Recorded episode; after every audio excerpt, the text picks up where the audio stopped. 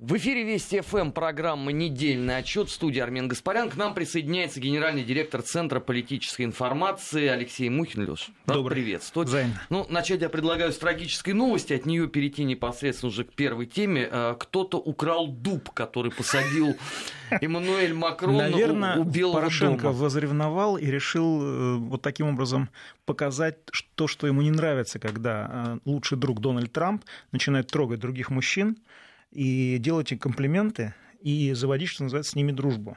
Я думаю, что он это очень персонально переживал и вот таким образом решил показать всему э, Белому дому свое недовольство. Э, Ну, э, Нет, другого объяснения у меня для вас нет. Да, это я, я понимаю. Э, Ну тогда э, вернемся непосредственно к э, визиту господина Макрона э, в Соединенные Штаты. Было э, достаточно много разных пиар-заявлений до этого, но на выходе как-то ведь не очень-то склалось, потому что э, Трамп сказал, что из Парижского договора он вышел, обратно он, в общем, не хочет. Не вернется. Да, нормандский формат они не обсуждали, проблемы французского бизнеса Трампа не тяготили. То есть, ну, за исключением посадки дерева и того украденного уже, да, то есть и нечего даже вспомнить. Ну, этот, э, этот визит, конечно, нужно рассматривать в паре с визитом Ангелы Меркель. А, и Мы с Тамарой ходим парой, Макрон э, с Меркель ездят парой в Вашингтон. Ездят э, по не от большой любви, конечно. Ныне отношения между Европейским Союзом и э, Вашингтонским обкомом складываются крайне неровно. Более того, Европа и США находятся на пороге торговой войны.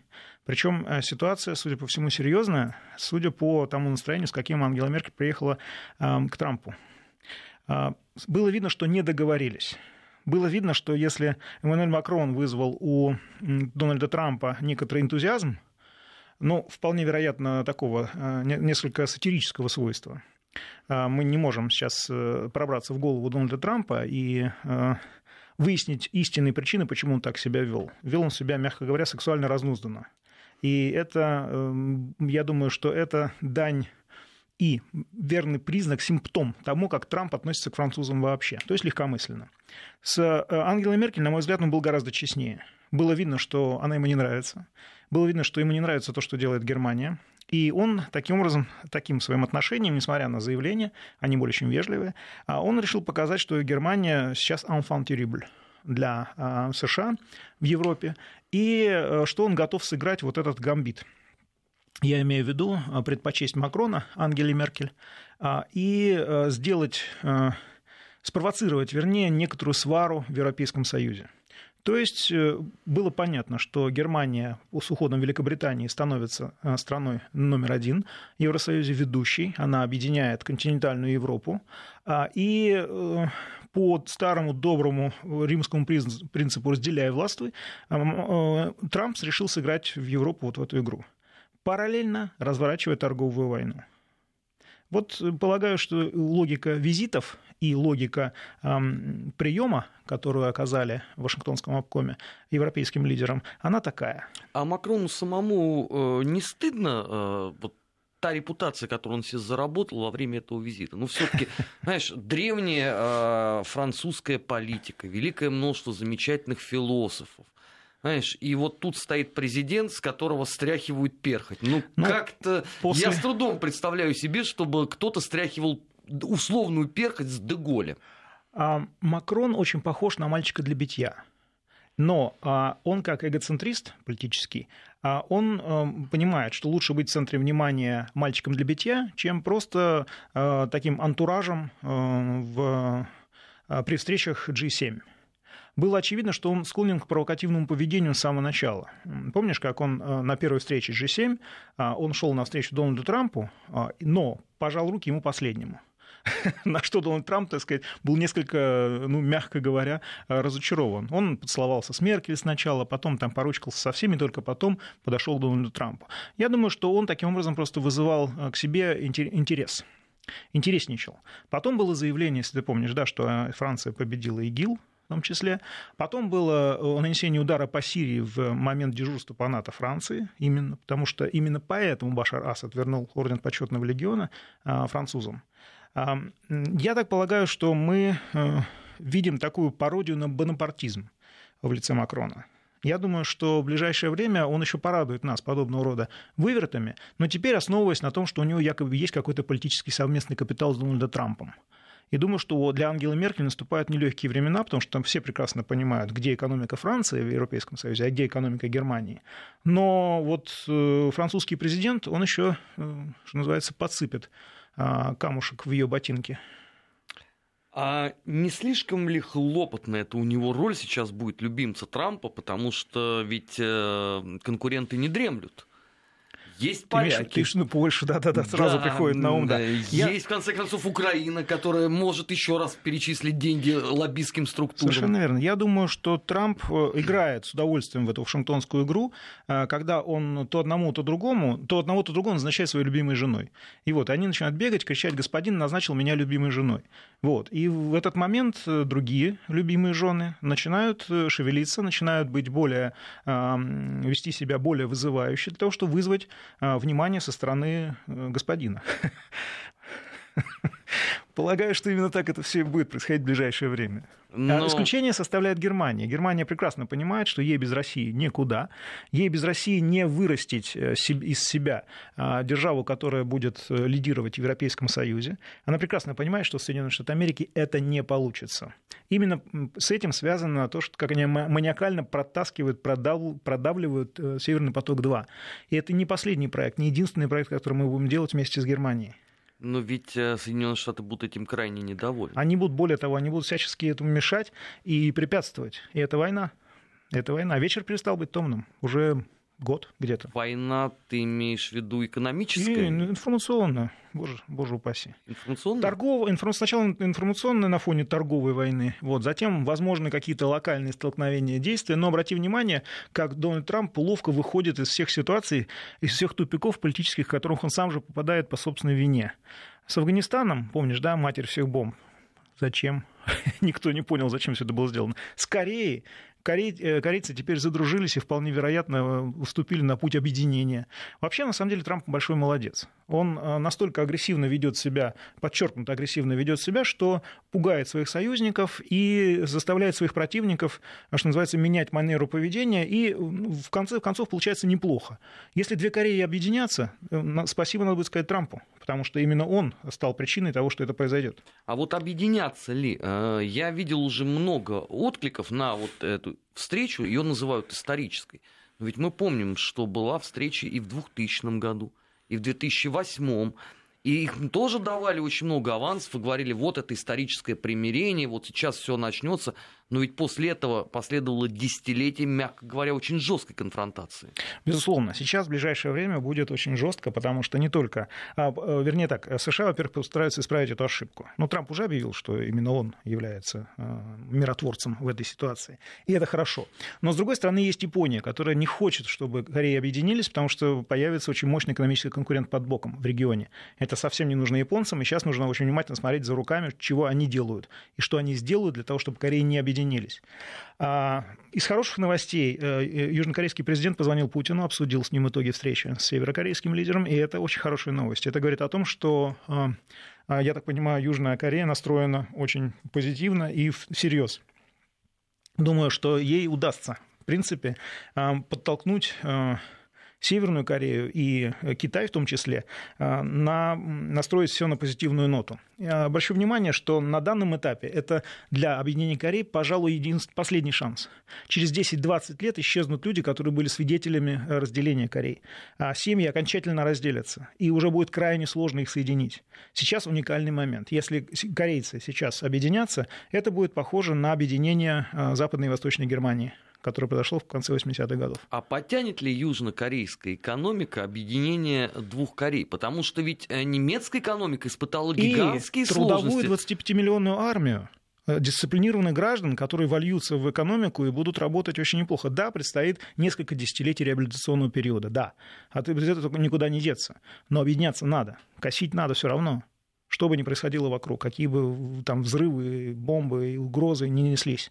Самое интересное, что Ким Чен Ын на самом деле человек, который действительно способен это сделать. Человек с европейским образованием, человек, который отсутствуют разные рефлексии насчет идеологии, как насколько я понял.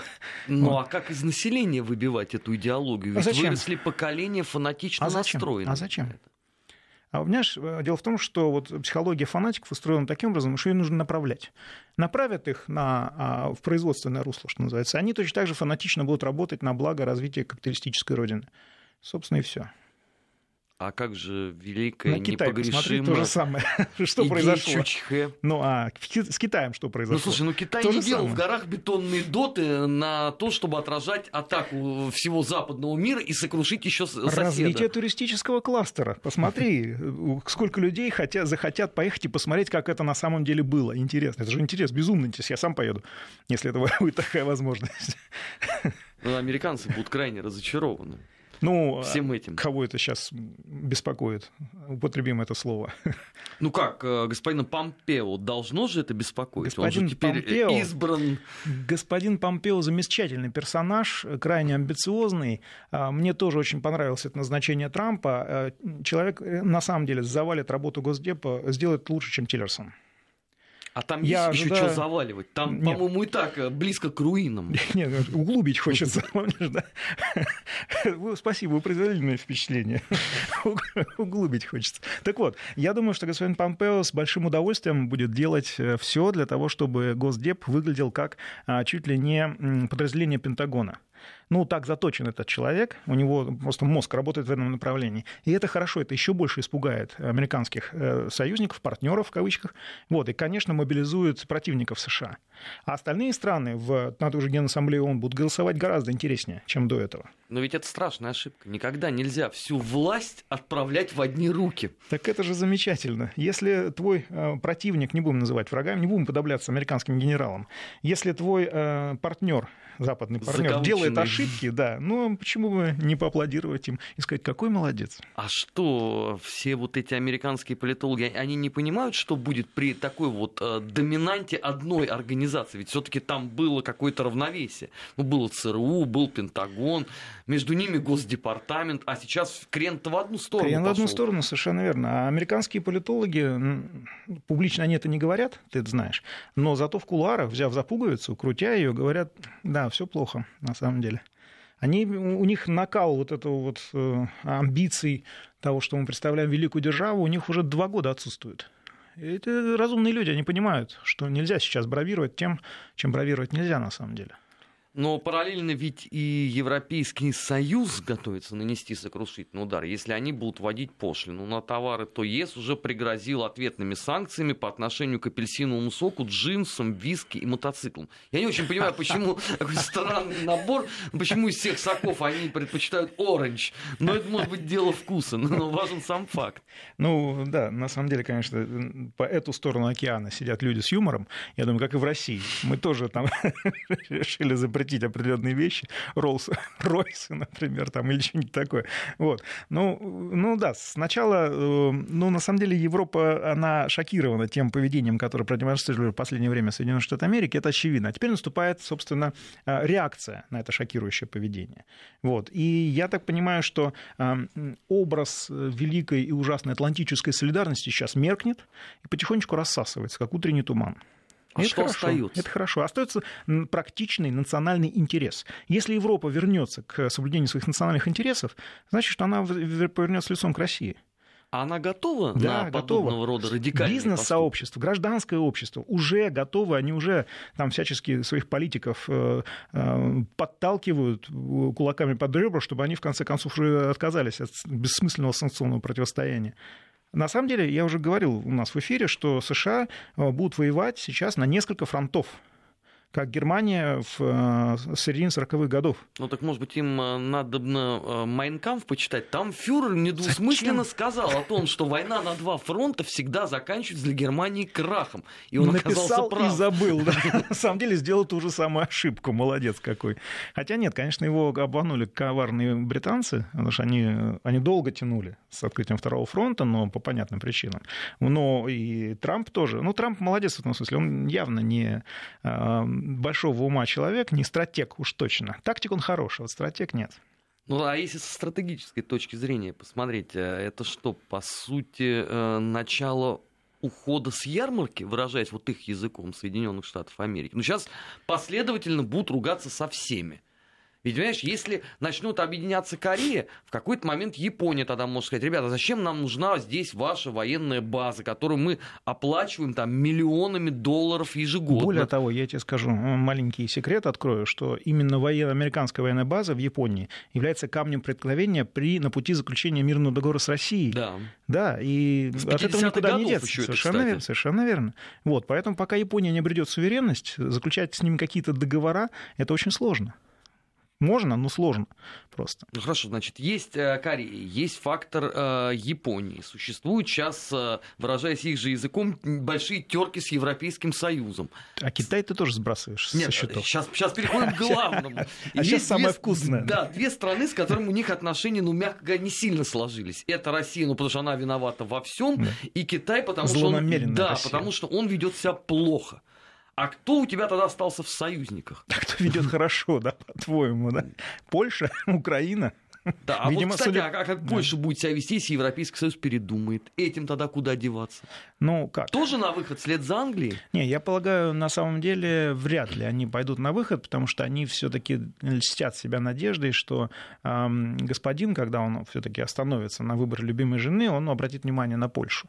Польша действительно много сделала для того, чтобы ам, проводить американские интересы на европейском континенте. Она здесь не остановится, здесь обращаться не надо, и будет продолжать наращивать градус. Это, это будет. Ну, во-первых, Трамп приходит и уходит. Хотя, честно говоря, вот я размышлял на тему того, что Трамп же заточен на второй президентский срок. Они все оказались заточены. Обратите внимание, практически все а, президенты США а, свои обязанности исполняют два срока подряд. Потом уходят, да. Но они исполняют 8 лет свои обязанности. Америка гордится тем, что э, у них сменяемость власти, хотя на самом деле, как показывает практика, от президента мало что зависит. Много теперь зависит от Конгресса. И США сейчас перерождаются в, э, из такой э, президентской, президентоориентированной, что ли, страны, они перерождаются сейчас в парламентскую. То есть Конгресс будет рулить всем. После Трампа, я думаю, американский президент, ну, вообще будет фигурой технической, как английская королева. А даст Хотя э, и вот немножко этот ко- влиятельный, да. Конгресс э, Трампу возможность избраться на, на второй срок? А смотри, какой замес а, ведь получился. Вот по итогам, я думаю, что Трамп скажет по концу своего первого срока, что у нас не хватило немножко времени to make America great again. Давайте нам еще 4 года, и мы, и мы закончим нашу работу. Вот.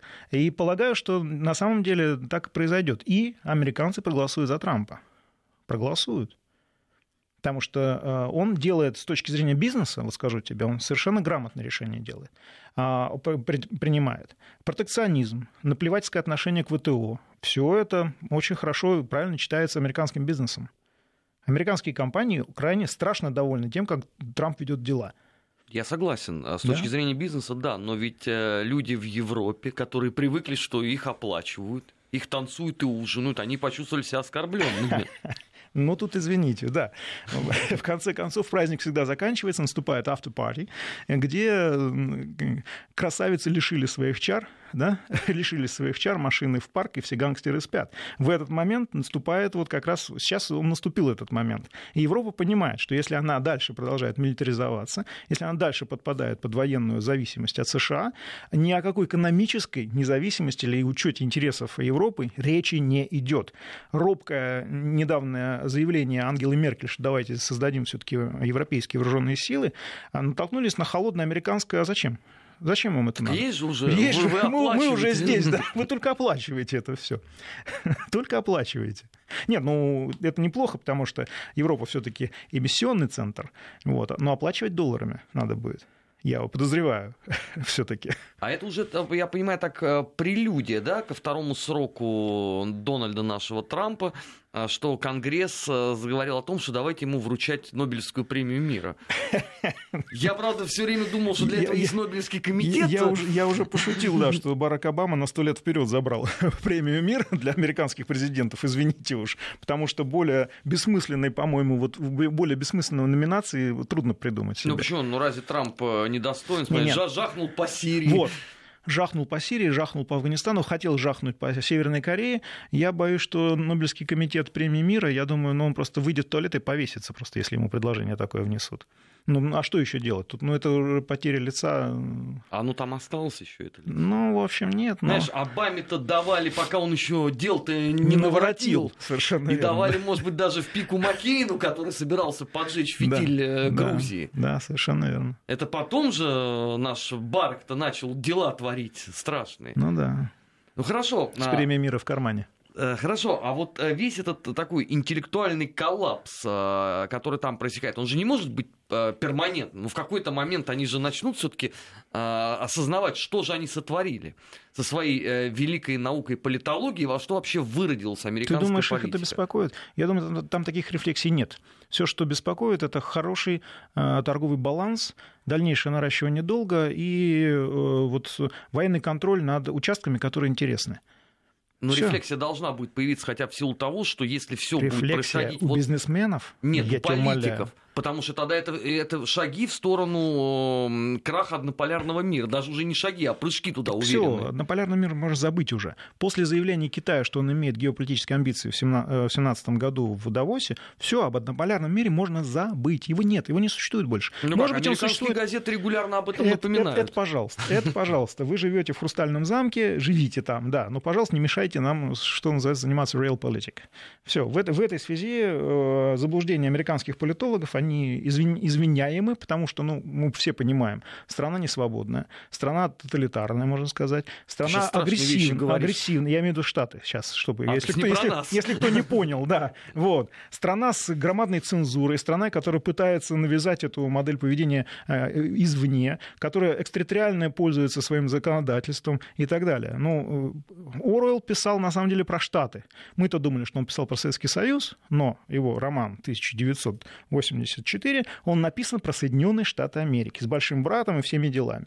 В этой связи полагаю, что, ну, а, а ты говоришь вот о американских политологах. Ребята выглядят несчастно, чувствуют себя погано, потому что они-то говорили нам, что они светоч, несут свет демократии и живут светоч демократии, а выяснилось наоборот. Мордор, они, Мордор. Они, они и сейчас говорят, они книги не, не, пишут, не, я их регулярно я, я просматриваю. А я давно уже не слышу, потому что я с ними встречаюсь тоже регулярно на площадках разных. И, честно говоря, на них страшно смотреть, просто жалко их просто. Ну, правда, у ребят когнитивный диссонанс, и у них очень большие проблемы с э, психологией в связи с этим, потому что они-то теперь не знают, что делать дальше. Вот ведь какие двуличные люди. То есть в книгах они одно пишут, да, а, да. а в личной жизни говорят другое. Я говорю, цензура, цензура, я же тебе говорю. Троцкистские двурушники. Так я и знал, что рано или поздно это все произойдет. Напоминаю, что а, в эфире Вести ФМ программа «Недельный отчет». У нас в гостях российский политолог, генеральный директор Центра политической информации Алексей Мухин. А, подводим итоги недели. Сейчас а, уходим на новости, не менее важная информация. Надеюсь, что Дуб рано или поздно поздно, но сегодня все-таки найдут Макроновский. Вот. Через ФБР выпуск... этим занимается. Да, через выпуск новостей продолжим. Недельный отчет. Подводим итоги. Анализируем главные события. 17 часов 34 минуты э, в российской столице. В эфире Вести ФМ программа «Недельный отчет». У нас в гостях генеральный директор Центра политической информации Алексей Мухин. Мы вот уже 35 минут переживаем за несчастное дерево.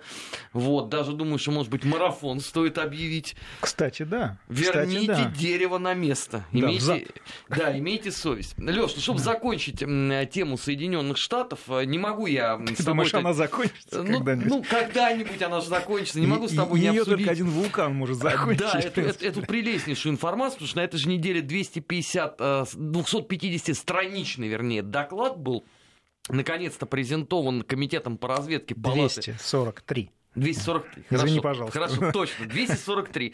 А, по поводу а, тлетворной э, работы Трампа на Россию. И доказательств не было. Да, вынуждены были признать, в принципе, что э, э, обвинение носит эмоциональный характер. Но все равно же Россия, ложечки-то остались, ложечки остались, и никуда не делись, ну, в смысле, они никуда не делись, но э, ложечки, да, мы то есть, мы то есть в любом это. случае, даже если нет доказательств, все равно он работал. Все равно, конечно, конечно. Ну как, как иначе?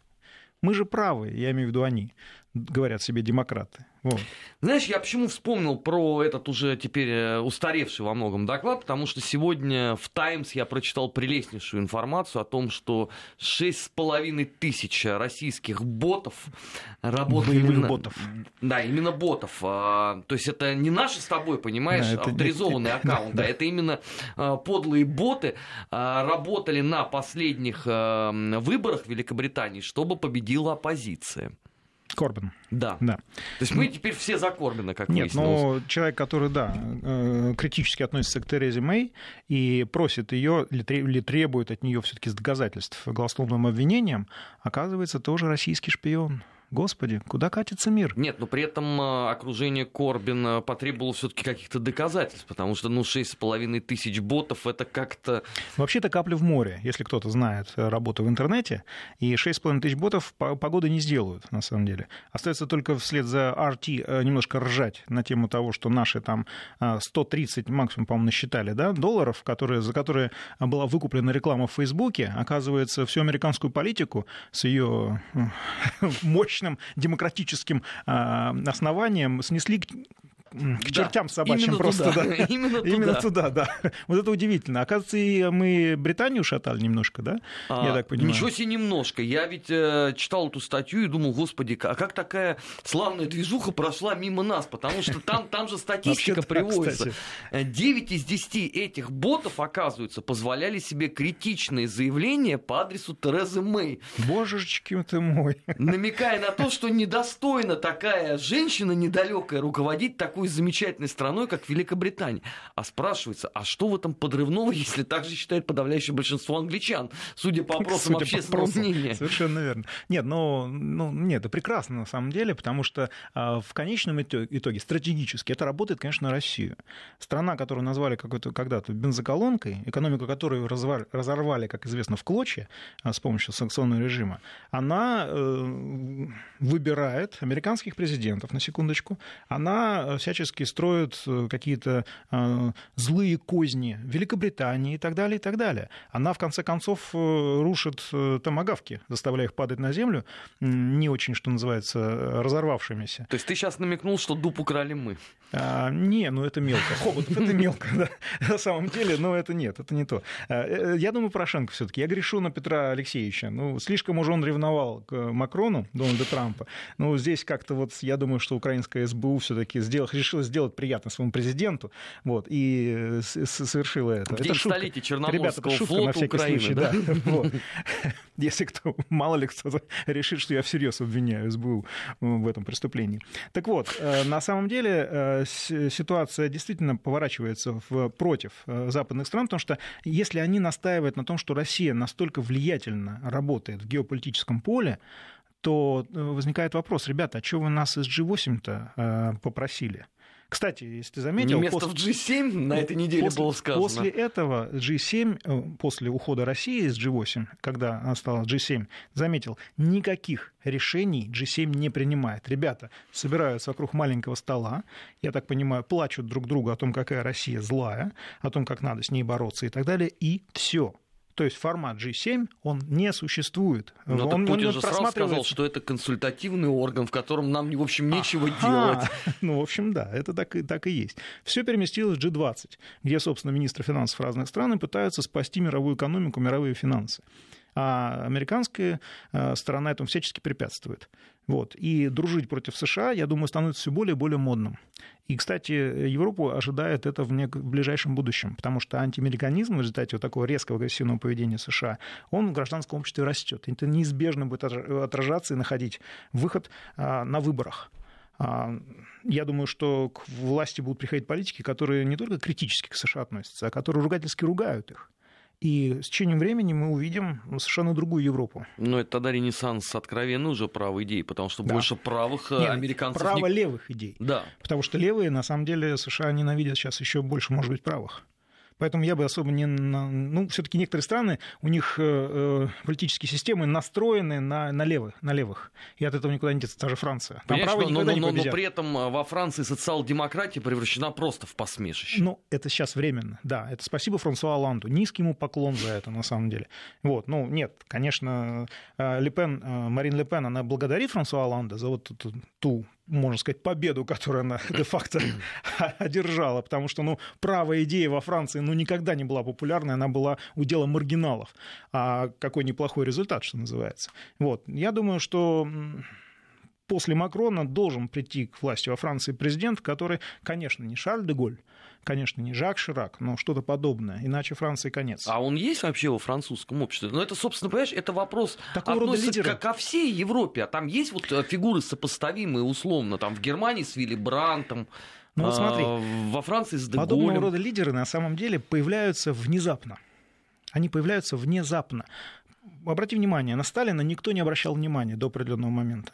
Затем раз, и человек сработал. Я думаю, что вообще социальная система заточена таким образом, что она сама выбирает а, и деструктора, дестабилизатора для себя, и лидера в нужный момент, в нужный исторический момент. Просто для Франции этот исторический момент еще не наступил. Но в ближайшее время, я уверен, наступит. В России это произошло, собственно. В 99 году ты имеешь в а, виду? А, да, Совершенно верно. То есть система сама настроилась просто. Мне один э, полковник рассказал забавную ситуацию. Э, он говорит, у меня вот... Не тот полковник, нет? Нет, военный. А, военный полковник. Забавную ситуацию, говорит, у меня был солдат, э, не буду называть фамилию, вот, который портил мне жизнь. Я ждал его дембеля, ну просто вот он ушел на дембель, и что ж ты думаешь, через месяц э, отличный солдат, которого я раньше всегда ставил в пример, занял, э, занял эту, э, эту нишу и превратился вот в такого же человека. На самом деле со, социум, он производит и выбирает людей, которые являются драйверами для определенных процессов самостоятельно. А Европа сейчас действительно находится в состоянии определенного хаоса, и от этого хаоса никуда не деться, но этот хаос начинает уже упорядочиваться. И это произойдет, я имею в виду движение лидеров европейских, э, я думаю, уже в ближайшее время. Для этого созданы все причины. Для этого создана китайская угроза экономическая. Э, новый Великий Шелковый путь никто не отменял. Европа прекрасно понимает, что Китай по нему уже идет. Э, для этого созданы очень неблагоприятные условия Соединенных Штатов Америки, потому что они, милитаризовав Европу, они создают вызовы, когда Европа должна мобилизоваться. Если этого не произойдет, она просто распадется. А общество европейское готово к этому? Да, морально да. Даже несмотря на весь этот вот кризис э, мультикультурализма, на все вот эти прививки вселенской толерантности. Так все кризисы заканчиваются именно э, перезагрузкой системы. А кризис сейчас в Европе заканчивается. Только, понимаешь, мне просто кажется, что вот а, того европейского обывателя, о котором мы все говорим, а, его просто уже не существует, как не существует условно и там хорошо. Англии эпохи Конан Дойля. И хорошо, потому что этот самый обыватель а, привел Европу к такому состоянию, в котором он находится сейчас. Обыватель, который выходил а, после взрывов, держась за ручки и пил кофе, чтобы а, террористы больше, чтобы показать, что мы типа террористов не боимся. Ну, Ха-ха, ну, говорили ну, ну, террористы. Почему? Ну еще пчелы татуировали обыв... себе. Вот именно. Поэтому тот самый обыватель, который выходил, когда э, и выходил, приветствовал мигрантов э, и, и так далее. Это те самые обыватели. Если он исчез, слава богу. Э, в Европе должны в конце концов брать уже власть люди, которые далеко от, от вот подобного рода проявлений толерантности и такого рода политических моделей. Они есть хоть в одной стране сейчас? Да в любой стране они есть, ну правда. Конечно. Ну, в Венгрии я допускаю. Ну, смотри, европейские страны в Австрии в просыпаются Австрии. одна за другой просто. Их все больше. Это в Италии. В Италии. Да? Ну, отчасти, наверное, теперь э, АФД в Германии. Совершенно верно. Болгария, я так смотрю, уже тоже немножечко приходит в себя. Во сейчас, сейчас еще Марин Ле Пен ребрендится. Совершенно верно. Под шумок. Да-да-да. А, хорошо. Напоминаю, что э, это программа «Недельный отчет». Э, у нас сегодня в гостях директор Центра политической информации Алексей Мухин. Сейчас э, мы уходим на э, прогноз погоды. Дело важное не меньше, чем пропавший макроновский дуб у Белого дома. Вот. А после этого, соответственно, продолжим. Не переключайтесь. В эфире Вести ФМ всегда интересно. Недельный отчет. Подводим итоги. Анализируем главные события.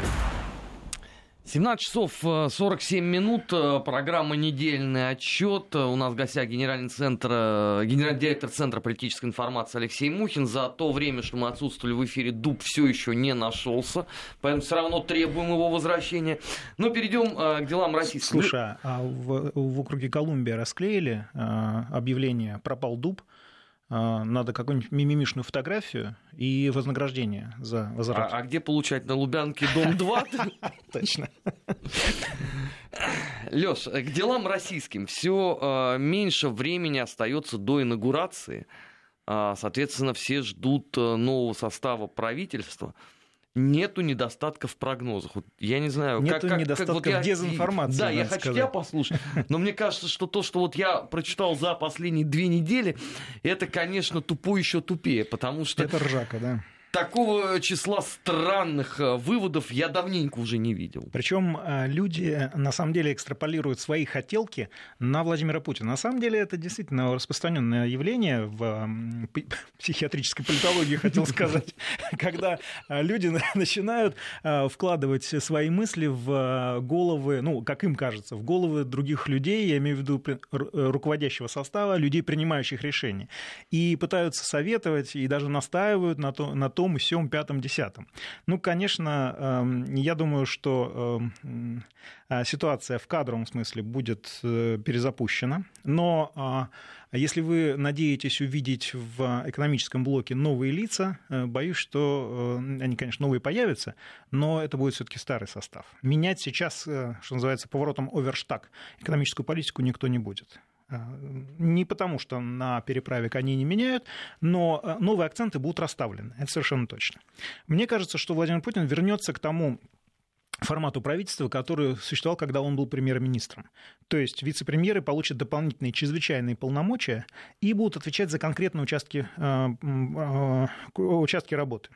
А я думаю, что президент будет э, больше влиять на хозяйственную, социальную, экономическую часть работы правительства.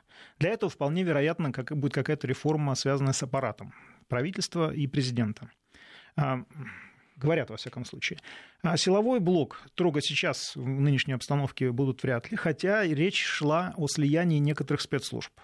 Это тоже реальная вполне а, перспектива. Скорее всего, это будет сделано, сделать необходимо для того, чтобы усилить э, и систематизировать их работу. Все-таки разделение спецслужб, которое произошло в 90-х годах, оно крайне негативно сказалось на их работе. Ты имеешь в виду, Я имею в виду уровень национальной безопасности. СВР из э, ФСБ? Нет, скорее всего, можно будет говорить, ну, я сейчас фантазирую, конечно, это никакой не слив, а, э, об объединении ФСО и ФСБ, к примеру. Например придании дополнительных полномочий и усилении следственного а, а, департамента объединенного ведомства. Я объясню. Ведь дело в том, что ФСБ в последнее время на острие борьбы с коррупцией. И усиление это просто необходимо, потому что фронт, что называется, растет, ширится, работа становится рутинной, и необходимо усиление этой, этого департамента. Ты сейчас не оговорился, то точно про ФСБ, потому Конечно. что у нас же, как известно, с коррупцией то только один блогер борется, не поголодая рук, а все остальные ну это дело перекуривают только. Понятно. Не, нет, там работа налажена, достаточно посмотреть даже открыто, открытые источники, прессу, чтобы понять, насколько системная глубокая работа ведется. Другое дело, что она не ведется компанейски, потому что не хочется хочется, знаете, дестабилизировать работу органов власти. Обратите внимание, если все коррупционеры, что называется, доказанные и недоказанные сядут, то у нас просто не, не, не будет работать э, органы власти просто. Э, поэтому здесь следует тонко и очень четко подходить к этому. Что касается социального блока, здесь самый туман, потому что, с одной стороны, вроде бы, ну, не все плохо, но проблемы есть, и проблемы серьезные. Но, с другой стороны, эм, судя по там, тем усилиям, которые предпринимаются, и довольно профессионально предпринимаются, блок выглядит неплохо. Во всяком случае, по сравнению, с экономическим блоком. Вот. А при этом, конечно, невозможно игнорировать то, что правительство как институт в сложный санкционный период, оно выстояло.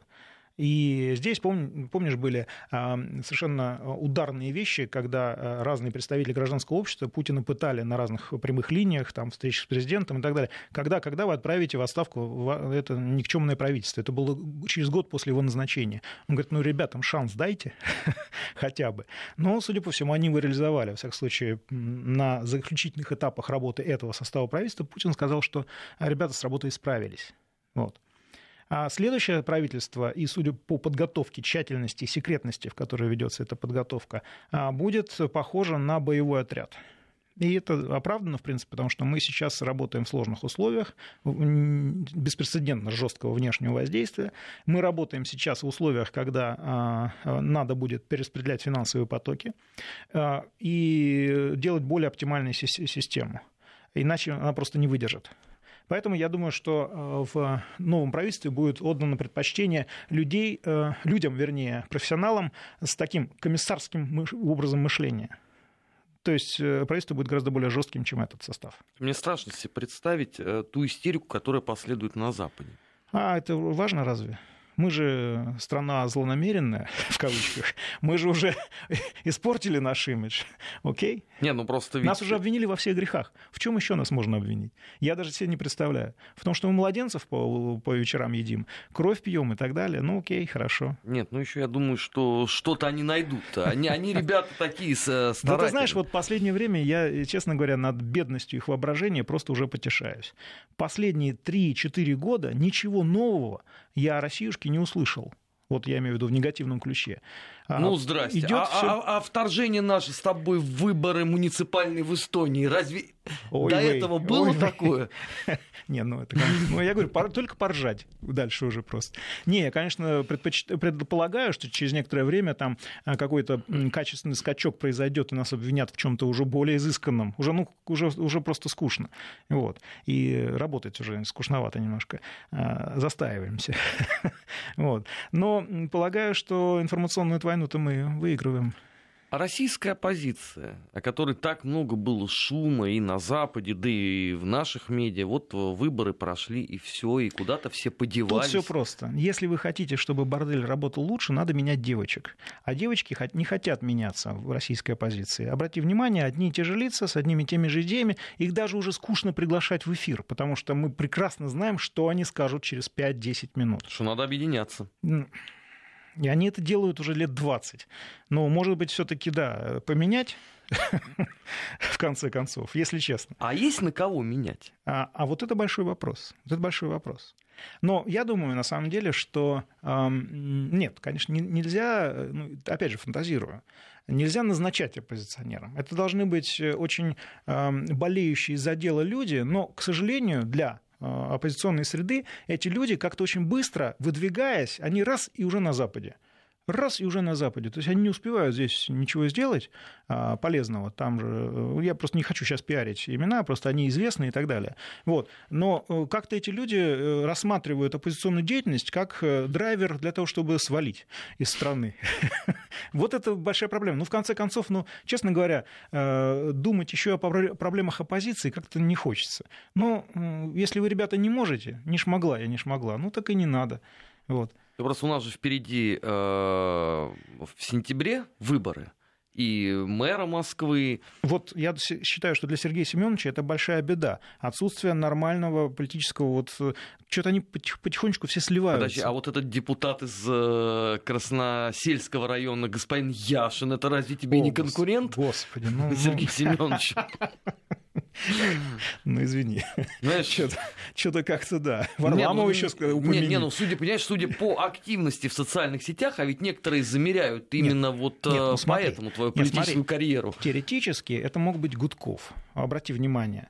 А, привлекательный образ, а, мачо, а, семенин, сложная кредитная оппозиционная история. То есть, в принципе, человек действительно может если, э, если бы вокруг него консолидировалась вся оппозиция, хотя я думаю, это минус скорее, чем плюс. Но это невозможно по определению. Это, это невозможно по определению, но это, это хорошо, потому что если они консолидируются, они его просто затопчут. У нас оппозиционное а, пространство а, политического поля, оно такое маленькое, что они друг друга топчут, они друг друга на головах стоят. Ну, мало очень там сосредотачивается электорального материала, что называется. Им бы необходимо... А знаешь почему, кстати? У них нет позитивной повестки дня. Они говорят, все плохо. Все плохо. А такую повестку дня э, российский народ уже не читает просто. Ну да, все плохо было в 90-х. Да, читала, да, вот помнишь, да, какое количество партий оппозиционных было в Госдуме и так далее. Но с какого-то момента э, люди начинают работать, электорат начинает работать в позитивной повестке дня. Вот, я думаю, вот это главный корень нашей, э, зла нашей оппозиции, потому что она сама себе внушила, что все плохо. И все, она замкнулась. Это просто какое-то замкнутое маргинальное пространство, в котором они живут. И, и выходить из него они не собираются. Совершенно верно. И электорат их просто перестает читать, как политиков. Все. Либо он, тот же Гудков, я извиняюсь, начинает докладывать э, Конгрессу, там, по-моему, о том, какая Россия плохая. Ну, достаточно поставить этот ролик, что называется, в ходе избирательной кампании, чтобы у господина Гудкова были большущие проблемы с российским электоратом. Вот и все. Зачем а, это было нет, делать? Если непонятно. спросить, а зачем он рассказывает о Конгрессу то, о чем они и так убеждены на уровне религиозного ну, чувства? Вот, вот, это и, вот это непонятно. Если ты э, человек-политик, дальше должен думать о том, э, что, какие действия, вернее, какие последствия будут у твоих действий и слов, которые ты говоришь. О, Леш, но думать это не про них. Ну вот. почему? Нет, там есть ребята, которые думают, но они почему-то думают очень специфически. Они думают, я говорю, в таком негативном поле постоянно. Леш, спасибо. А, напоминаю, спасибо что тебе. сегодня в гостях у недельного отчета был генеральный директор Центра политической информации Алексей Мухин. В следующем часе программа а, «Нацвопрос». Надеюсь, в новостях узнаем последние события, последние сведения, связанные с Дубом. Не дает мне новость покоя.